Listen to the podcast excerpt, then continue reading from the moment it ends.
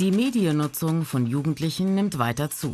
Laut einer Studie von 2019 sind 12- bis 19-Jährige täglich gut 200 Minuten online, also fast dreieinhalb Stunden. Besonders Jugendliche sind im Netz gut zu erreichen. Und genau das nutzen manche InfluencerInnen, um extremistische Botschaften zu verbreiten. Etwa 57 Prozent der befragten Jugendlichen sind innerhalb eines Monats mindestens einmal auf extreme politische Ansichten im Netz gestoßen.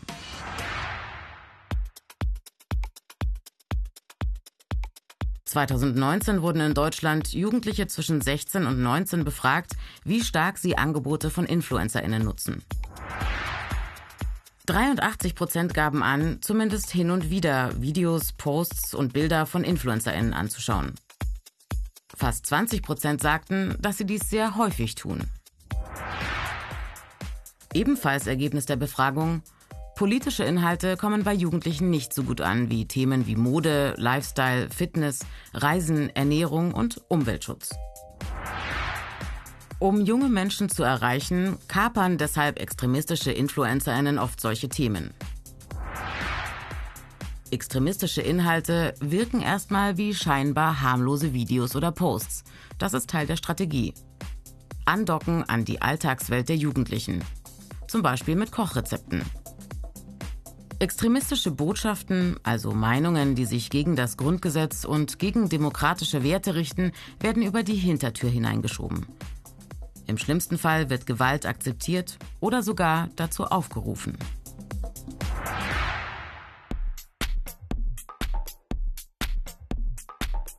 Wichtig, immer die Quelle checken.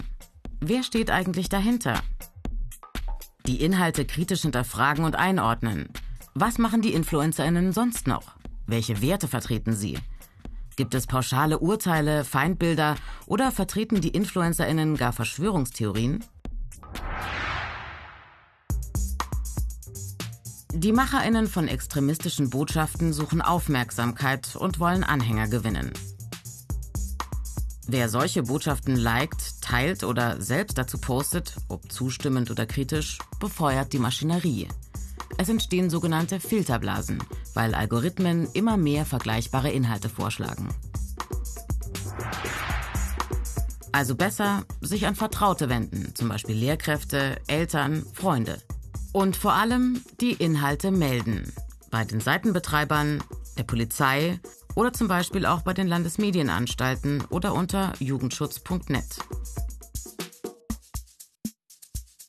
2019 registrierte diese Stelle 6.950 Verstöße gegen den Jugendschutz. Knapp ein Viertel davon, über 1600 Fälle, wurden als politischer Extremismus eingeordnet.